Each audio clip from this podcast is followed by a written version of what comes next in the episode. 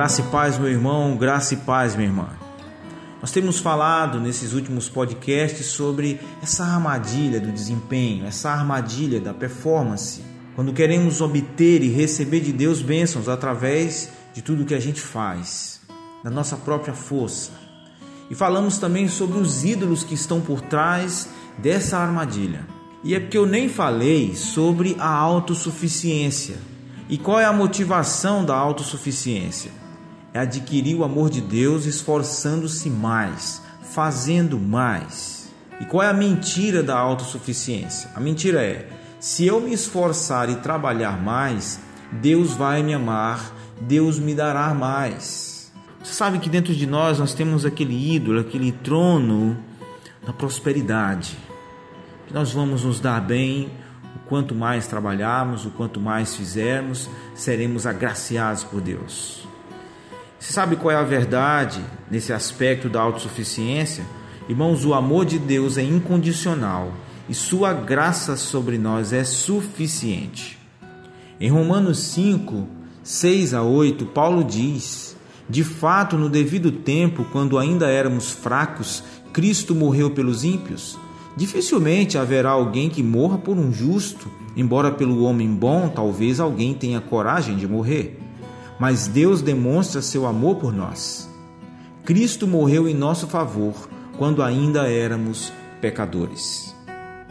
Agora, essa armadilha do desempenho, ela tem um ciclo que é perigoso. Nós ficamos presos na armadilha do desempenho sem perceber.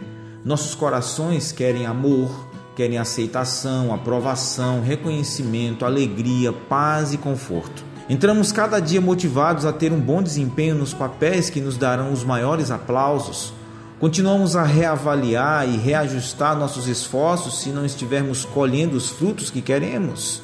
Este ciclo tóxico de auto-engano, ele pesa, irmão, sobre nós. Sentimentos de medo, ansiedade, depressão e desespero vão invadindo nossos corações. Deus parece frio, distante e inacessível nos encontramos presos em uma fossa de pecado e comportamentos destrutivos, como vícios em comida e drogas, pornografia, gastos excessivos, vício em trabalho e etc., entre outras coisas. O apóstolo Tiago ele nos adverte sobre este ciclo lá em Tiago 1, de 14 a 16. Mas cada pessoa é tentada quando é seduzida, e seduzida por seu próprio desejo. Então, o desejo, quando concebido, gera o pecado, e o pecado, quando plenamente desenvolvido, gera a morte.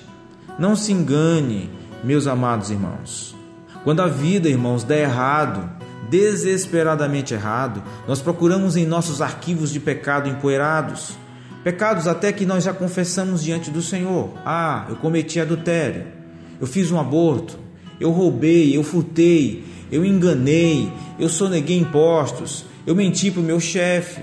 Eu tive um filho fora do casamento. Eu me casei com a pessoa errada. Nós nos enganamos pensando que podemos torcer a vontade de Deus pelo nosso desempenho. E esse auto-engano diz para nós: Deus está me punindo. Ora, eu fiz isso errado lá atrás, é por isso que está acontecendo isso agora. Deus não me ama. Deus pode até ser bom para você, mas ele não é bom para mim. Por quê? Porque eu tenho uma conta, eu tenho uma pendência com ele, por isso ele não me dá, ele não me ama, ele não me acolhe.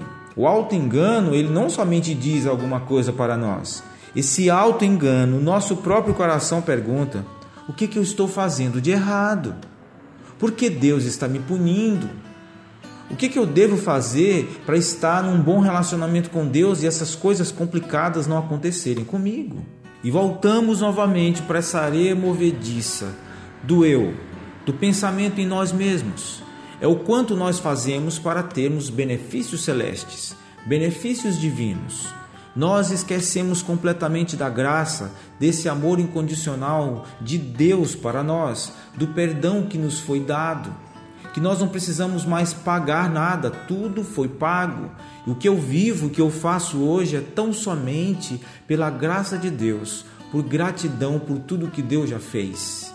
Eu não farei para alcançar, eu farei porque eu já alcancei em Cristo. Ele já me deu na pessoa dele tudo o que eu preciso. Eu não preciso do reconhecimento dos homens, Eu não preciso do acolhimento dos homens, da admiração dos homens. Eu já tenho o amor de Deus em mim. Eu não preciso de uma nova identidade, alguma coisa além do Evangelho. Eu já tenho tudo em Cristo. Lembre-se do que Paulo diz no seu momento de fraqueza, em 2 Coríntios capítulo 12, verso 9. Mas ele me disse: Minha graça é suficiente para você, pois o meu poder se aperfeiçoa na fraqueza. Portanto, eu me gloriarei ainda mais alegremente em minhas fraquezas, para que o poder de Cristo repouse em mim. Amanhã veremos como nos libertamos dessa armadilha do desempenho. Os três elementos cruciais: crer em Deus, receber Sua graça e obedecer a Deus. Um bom dia de muita reflexão na paz de Jesus. Eu estou em tuas mãos, desde quando me levanto até o meu deitar. Eu cantarei da bondade de Deus.